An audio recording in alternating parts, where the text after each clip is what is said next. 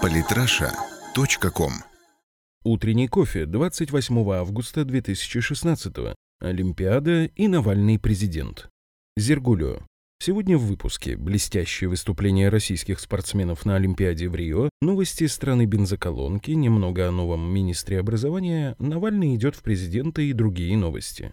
Олимпийская сборная России заняла четвертое место в медальном зачете игр в Рио. Из-за допингового скандала на Олимпиаду не были допущены легкоатлеты, тяжелоатлеты и представители других видов спорта, в которых мы традиционно считаемся фаворитами. Авторы так называемого расследования Макларена, которое стало основанием для недопуска российских атлетов, накануне отказались предоставить более конкретные материалы, свидетельствующие о том, что в России допинговая программа якобы курируется на высшем государственном уровне. Чисто для справки, примерный количественный состав сборных. США 555 человек, Великобритания 354 человека, Китай и Германия по 412 человек, Россия 285 человек. Такими темпами лет через 10 Олимпиады превратится в дефиле трансподобных, раскачанных американских стероидных существ, именуемых спортсменами. Достаточно взглянуть на Сирену Уильямс. Впрочем, зараженные вирусом астмы норвежские спортсмены встали на путь дискредитации игры еще раньше. Другое дело, что столь беспардонного мошенничества вроде отстранения России или перебежки дистанции в одиночку американцами не было никогда.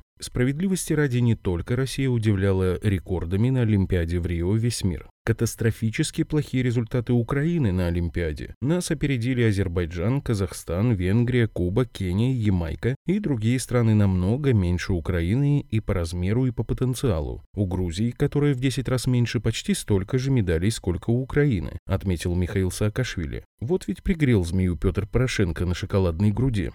Стратегические бомбардировщики Ту-95МС, обвешанные новейшими крылатыми ракетами Х-101, замечены в российском небе. В Ульяновске в воздух взвился новый Ту-204, малые ракетные корабли «Серпухов» и «Зеленый дол» шарахнули из Средиземного моря калибрами по террористам ИГ, запрещенная на территории России террористическая организация. Объявлен тендер на постройку большого арктического исследовательского судна. Выкачан сотый бомбардировщик Су-34. Начались заводские испытания новой дизель-электрической подводной лодки «Колпина». Это если вкратце по событиям последних дней. Как видите, что в спорте, что в военной силе Россия непобедима. Продолжается информационная атака про западные позиции на нового министра образования Ольгу Васильеву. Многие из ее высказываний не просто вселяют надежды на лучшее, но и впервые за более чем два десятилетия ломают русофобский, антироссийский и античеловеческий тренд в системе образования.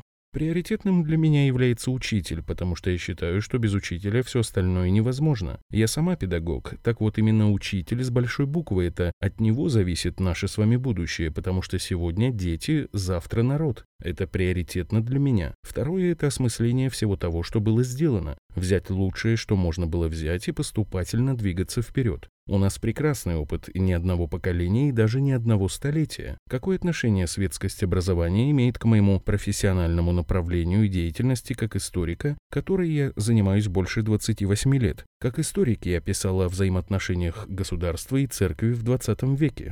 Я считаю, что мы допустили почти непоправимые ошибки, когда в 90-е годы выкорчевывали такие понятия, как патриотизм, любовь к отечеству, героизм. Сейчас мы уже пожинаем горькие плоды. Молодые люди с большим трудом понимают, что каждый трагический эпизод в жизни страны должен вызывать отклик. Сталин при всех недостатках государственное благо, потому что накануне войны занялся единением нации, возродил героев дореволюционной России и занялся пропагандой русского языка и литературы, что по большому счету и позволило выиграть войну. Масштабы жертв сталинских репрессий сильно преувеличены, и если почитать то количество погибших и репрессированных, которое давал журнал «Огонек», то вообще непонятно, кто в стране остался жить и трудиться.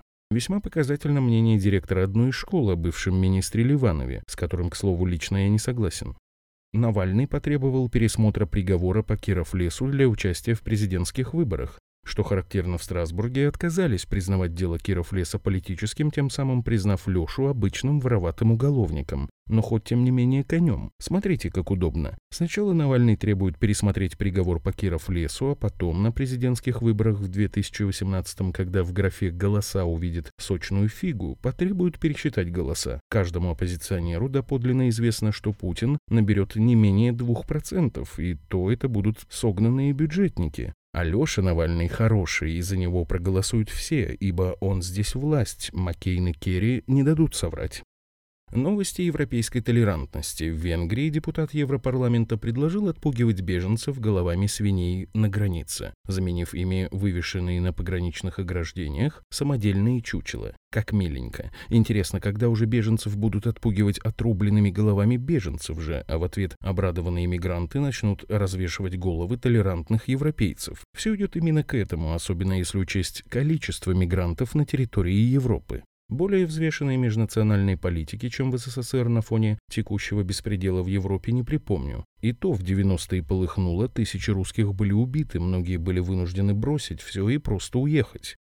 Российская экономика загнивает. Экономика, которая не растет, загнивает, утрачивая шансы на возобновление роста, предупреждают эксперты в ШЕ. К выборам 2018 года в России вполне может возникнуть тема потерянного десятилетия, считают они. Об этом сообщает РБК. Даже странно, что российская экономика не растет взрывными темпами при условии беспрецедентного экономического давления на Россию извне. Надо срочно приватизацию запустить и уважаемым людям раздать все государственные предприятия, особенно нефтегазовой отрасли. Очень, очень хотелось бы кардинальных преобразований в экономической сфере. И речь в первую очередь об отказе от рыночных и либеральных моделей, адептами которых и является ВШЭ.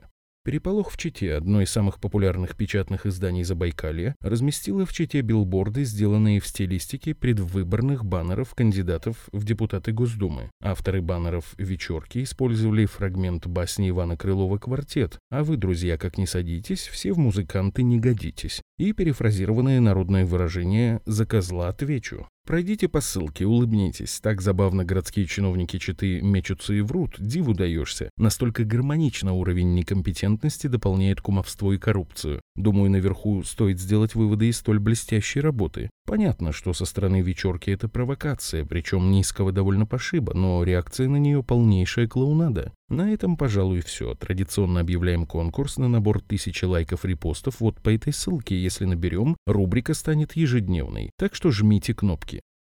Подписывайтесь на наш канал в Телеграм. Самые интересные статьи о политике и не только. Читайте и слушайте каждый день на сайте polytrasha.com.